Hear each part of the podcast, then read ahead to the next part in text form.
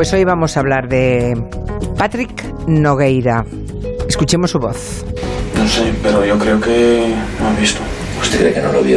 No. En ese momento, cuando, cuando el tío estaba frente a usted, ¿usted recuerda si tenía en su mano, en su bolsillo, la, la navaja? No. ¿Recuerda usted dónde tenía heridas? No. Y, y Yanay y los niños recuerdan dónde tenía heridas. No, tenía dicho, tenía dicho ya. No, eso que tenemos lo están poniendo. No recuerda nada, no recuerda mm, alguna imagen fija, pero que el lugar y las escenas le resultan extraños. Hoy Manu Marlasque, Luis Rendueles, buenas tardes. ¿Qué tal? Qué bien tenerte por aquí. Sí, qué bien, qué bien estar juntos en el mismo Hola, estudio.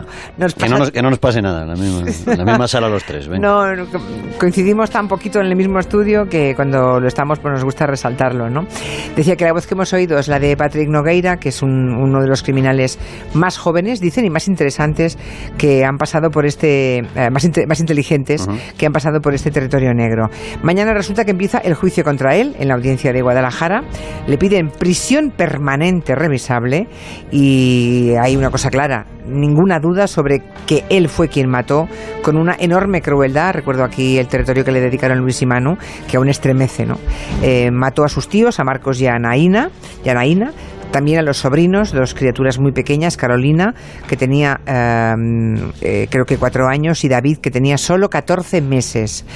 Lo que tendrán que decidir los miembros del jurado a partir de mañana, que empieza ese juicio, es si este joven, eh, si Patrick Nogueira, con 19 años, cuando cometió estos crímenes atroces, tiene que ir a la cárcel o tiene que ir a un centro psiquiátrico, ¿no? O sea, si su cerebro funciona correctamente y distingue el bien del mal y sabe lo que hace o no.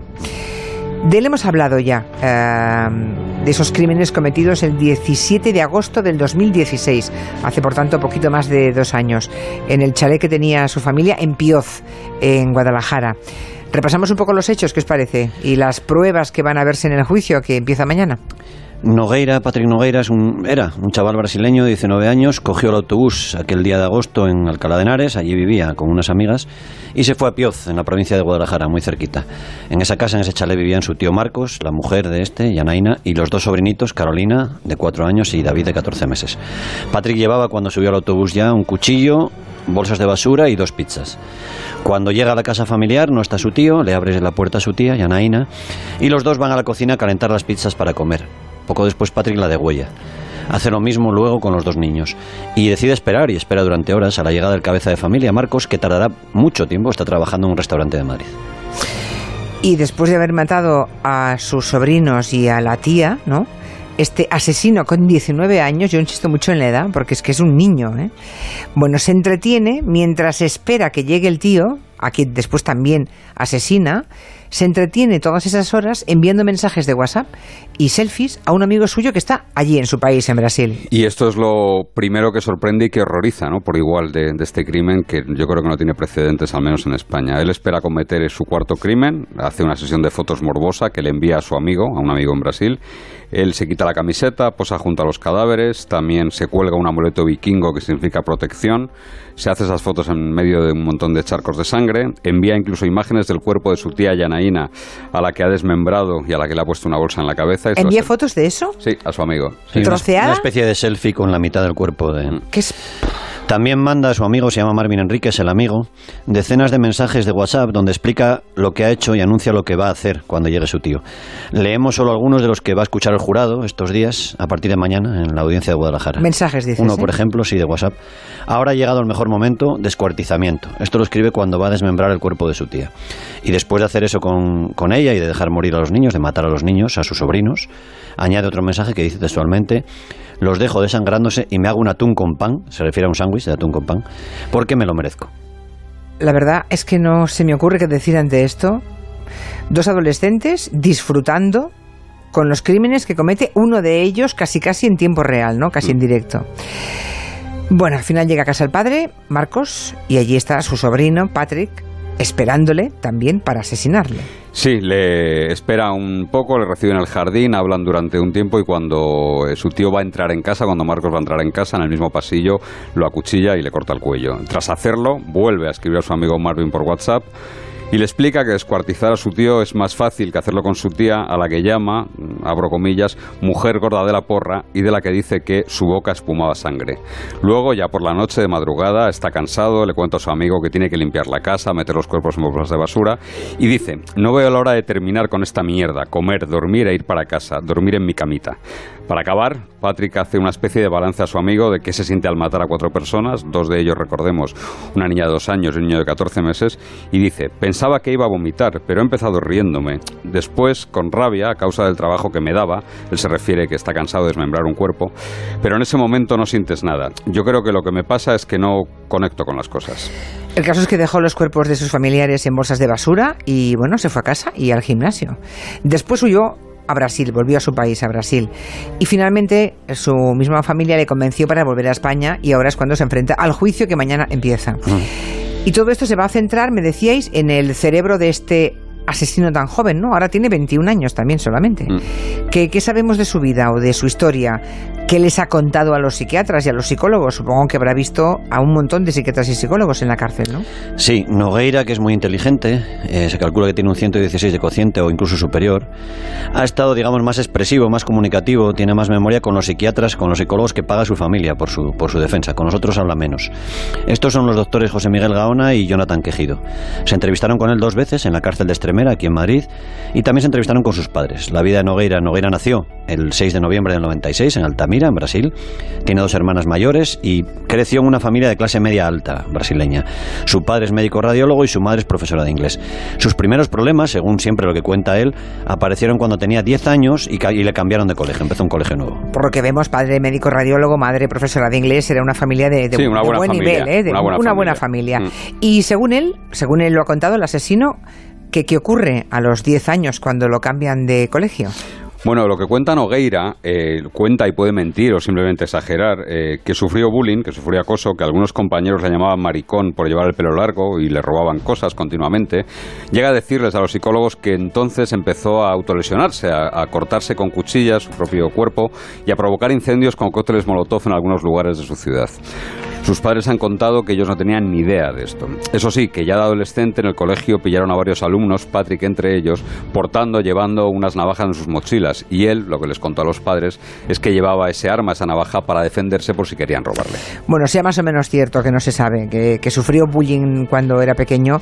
eh, el caso es que un tiempo después ocurre un episodio también tremendo, ¿no? Este chico que tenía entonces 16 años apuñala a un profesor de biología, a su profe. Sí, en el instituto en Brasil, sí. Ante los psiquiatras que, que envió el juzgado de Guadalajara, otros psiquiatras, dijo que no se acordaba de nada de aquello, pero sí contó algo a los doctores de su abogada, de su defensa. Patrick Nogueira dice que el profesor aquel, su profesor de instituto, le llamaba maricón, que le decía que hablaba como un homosexual, que se sentaba en clase como un homosexual. Confesó que llevaba más de un mes pensando en apuñalar a su profesor y luego explicó que le clavó la navaja que solía llevar al colegio. Después, y así lo cuenta él, se quedó sentado con ella en la mano, se la di en persona al director y me senté a esperar a la policía. Por aquella agresión salvaje también a un profesor apuñalado, eh, creo que a Patrick le condenaron a 45 días de trabajos comunitarios. Era muy joven, ¿eh? Tenía Era- 16 sí, sí, años. 16 años, pero en fin. La familia, la familia de Patrick entonces decide que vaya a la consulta de un psiquiatra para ver si lo pueden enderezar, aunque yo creo que debía llevar tiempo ya viendo que su hijo tenía comportamientos... daba síntomas. Daba muchos síntomas, ¿no? Eh, lo que hace él es, en lugar de ir al psiquiatra, dice, pues me voy del país, ¿no? Él se marcha de Brasil. Sí, y además, curiosamente, una de las profesionales que la trata, de los psiquiatras que la trata, eh, es la madre de otro adolescente, de Marvin Enríquez, que Patrick se hace muy amigo del hijo de su psiquiatra, tanto, tanto, que es a ese Marvin a quien le envía las fotos de los cadáveres de sus crímenes y los WhatsApp relatando eh, los crímenes O de sea, ese otro mm, pollo, entre comillas, Es el hijo de su psiquiatra. el hijo de su psiquiatra. Eso Digo es. pollo porque hay un oyente que decía, a ver si lo encuentro, que el amigo también debería ser vigilado porque ese pollo también da síntomas de... El amigo estaba en- está en libertad en Bra- en Brasil, se pidió que viniera a España, no lo han Va a dejado ser venir. detenido allí. Mm. Y en Brasil le detuvieron por una agresión sexual a una chica, a una menor. Sí. Madre mía, Félix, Félix se llama. El Sí. oyente que decía que mm, alguien que está viendo esas fotos no puede estar No, bien no, la cabeza. no solo, y le anima además, es un Y le pájaro. anima, sí, sí, por eso que es un tipo también Le peligroso. motiva, ¿no? sí. En cuanto a la marcha de Brasil, que de, de Patrick, como la familia tiene dinero y tiene también parientes en varios puntos de Europa, Patrick pasa por Inglaterra, pasa por Portugal y finalmente se instala aquí en España. ¿Y Aquí, aquí lo que iba a hacer era vivir con su tío Marcos, la esposa de este, Yanaína, y los dos críos, Carolina y recién nacido David. Entonces, su familia lo que hacía era enviarle dinero para mantenerle para los gastos, pero la historia acaba bastante mal, se separaron, cada uno se va por su lado, porque tienen varios incidentes domésticos con esa familia. Y al final la pobre, esta pobre familia, los asesinados, ¿no? Eh, en España deciden irse a otro lugar a vivir, ¿no? Para sacarse de encima a este individuo, para que Patrick no siga viviendo con ellos, ¿no? ¿Qué, qué incidentes, qué ocurrió en el tiempo que convivieron? Daba, daba muchos problemas. eh, Patrick se paseaba, por ejemplo, desnudo por la casa, faltaba constantemente el respeto a, a su tía, a Yanaina, trataba muy mal a los niños, especialmente a la pequeña.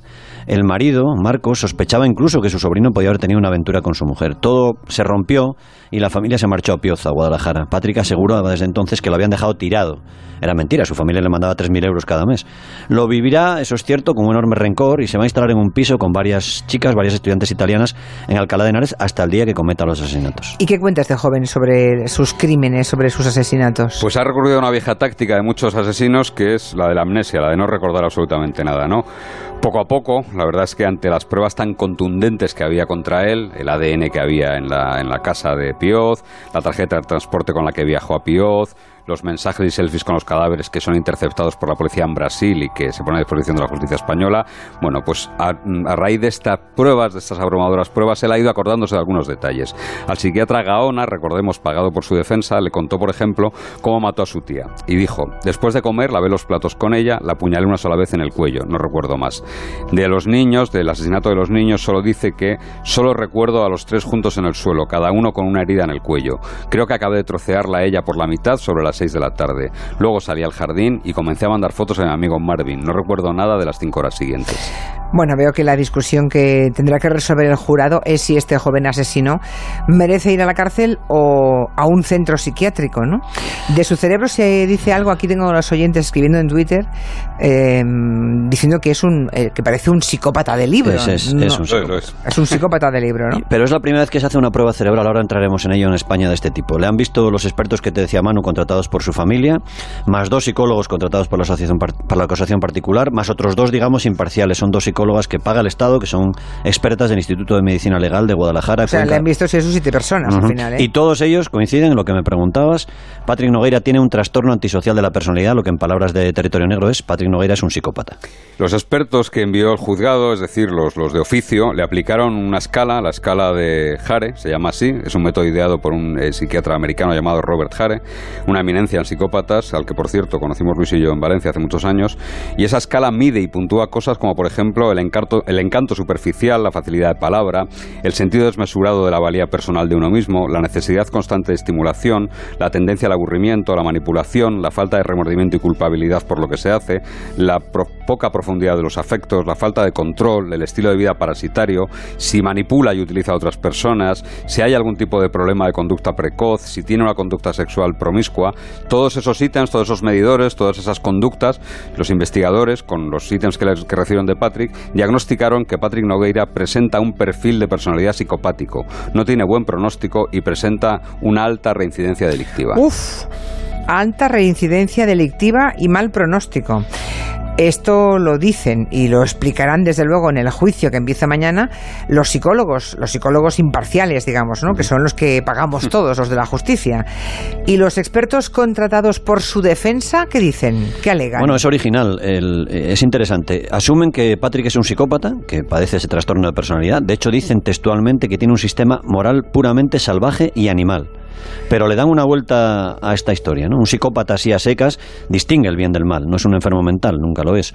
Sabe lo que hace y puede elegir. Lo que dicen los abogados de, la familia, de, de la defensa de Nogueira, es que además de un psicópata, su cerebro presenta algunas peculiaridades que merecen ser estudiadas. Y lo dicen porque por primera vez en España le han practicado unas pruebas un TAC, un escáner de su cerebro, y luego un PET cerebral, que es una técnica de imagen que utiliza sustancias radiactivas que se inyectan en el paciente para ver cómo funciona el cerebro, cómo funciona el órgano que se quiere estudiar. ¿no? Se utiliza, por ejemplo, en pacientes con cáncer o en pacientes que tienen alteraciones psiquiátricas o neurológicas. Bueno, ¿y qué se ve? Estoy muerta de curiosidad. ¿Qué se ve en el PET o en el TAC?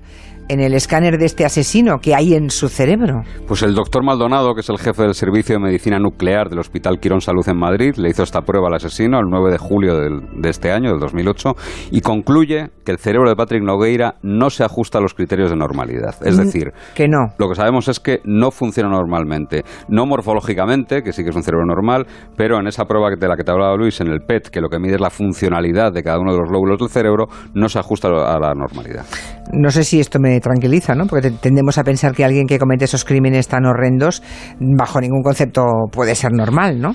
Pero que no se ajusta a la normalidad en esa Eso- prueba, ¿qué significa? Eso es muy amplio. Lo que, lo que muestra esa prueba es que el cerebro de Nogueira tiene alterado el lóbulo temporal derecho del cerebro. Eh, nosotros no somos expertos, pero nos, es- nos han explicado que es la zona de las emociones, por decirlo mal y pronto. Él la tiene alterada. Y aquí vendrá toda la discusión del juicio y toda la discusión sobre el futuro de Patrick que deberán decidir los miembros del jurado, insisto. ¿eh? La defensa de Patrick Nogueira citará estudios y científicos que vinculan esos problemas en el lóbulo temporal derecho del cerebro, en esa zona, con alteraciones en el comportamiento. Hay casos, y se han dado muchos casos. Como el lugar donde se planifican los actos, también los asesinatos, es el cerebro. Si ese cerebro estuviera alterado, la persona, van a intentar defender eso, no actúa libremente y no es totalmente responsable. Por tanto, su lugar sería un psiquiátrico. Oye, ¿y los psicópatas tienen siempre alterado su cerebro, ese lóbulo temporal derecho u otra zona?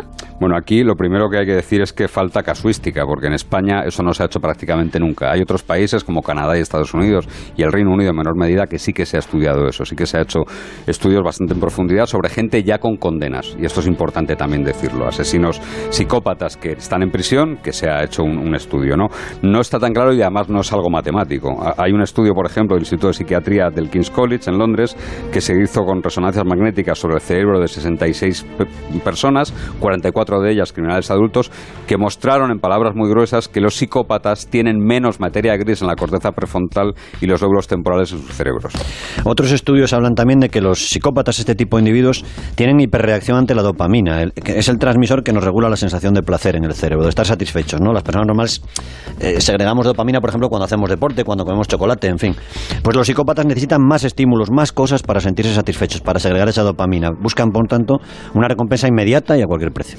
O sea que no hay una respuesta definitiva, ¿no? Y que no sabemos si un psicópata o todos los psicópatas actúan libremente o están condicionados por tener un cerebro enfermo por completo. Es un campo apasionante y todavía, como decía antes, bastante virgen, ¿no? Todo indica que algunas partes del cerebro de algunos psicópatas, la amígdala, los lóbulos, tienen un tamaño y una forma distinto al de las personas normales. Son las partes del cerebro que se vincula siempre a sentimientos como la culpa o la empatía, la capacidad de ponerse en lugar del otro.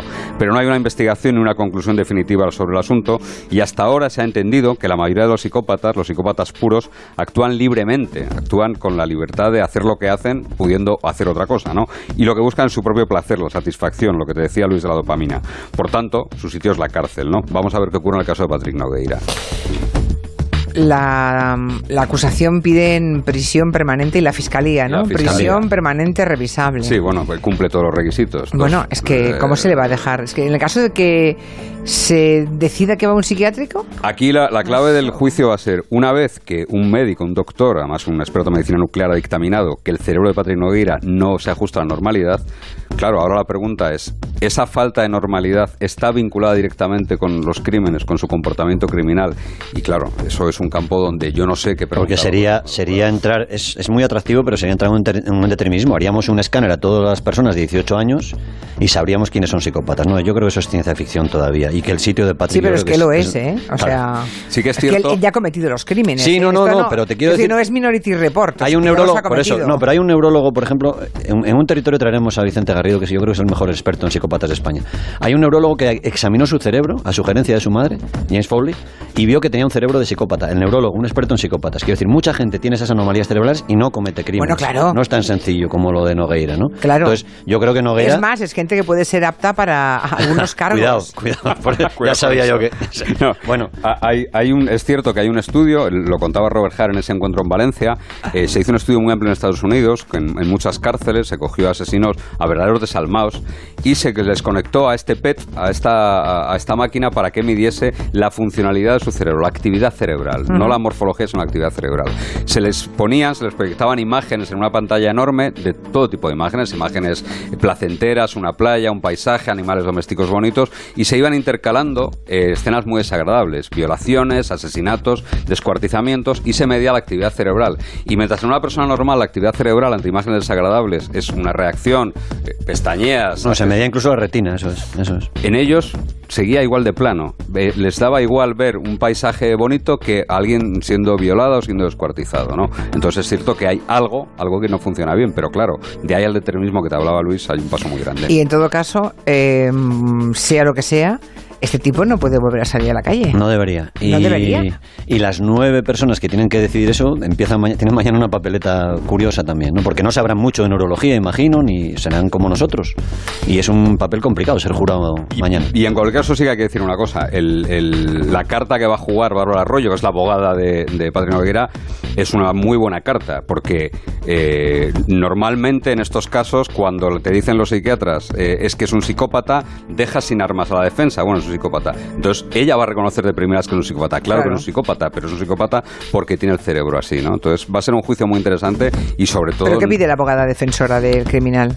Yo me imagino que pedirá, acabará pidiendo un, tra- un ex- Acabará se puede pedir un eximente, que me parece imposible, es decir, que salga libre, pero lo que se acabará pidiendo será un ingreso en un centro psiquiátrico, me Pero imagino. hay ingresos en centros psiquiátricos. Hay dos penitenciarios. ¿Permanentes? ¿Permanentes? No, permanentes no. No, permanentes Eternos no. no, hay nada. No, No, no. en la legislación española no. Pues- aunque de facto alguno ha habido permanente, pero, pero se supone que no. Pues me parece terrorífico. Tiene 21 años, La ¿eh? cumple situación. 22. Ya, cumple ya. 22 la semana que No, viene. tiene toda la vida por delante. Toda la vida por delante. Es que una persona con ese cerebro. Pues ahí lo dejamos. Muy interesante este territorio negro. Y mm, interesante y mm, desconcertante, ¿no? De los que mm, te deja mal cuerpo. Porque piensas eso, que tiene toda la vida por delante ese individuo. Y que a poco que se le controle, que no se le controle muy estrictamente. Sí, bueno, veremos. Veremos si no tenemos más noticias de Patrick Nogueira. En fin. Ojalá. Eh, hasta el martes que viene, chicos. Adiós. Hasta luego. Adiós, adiós.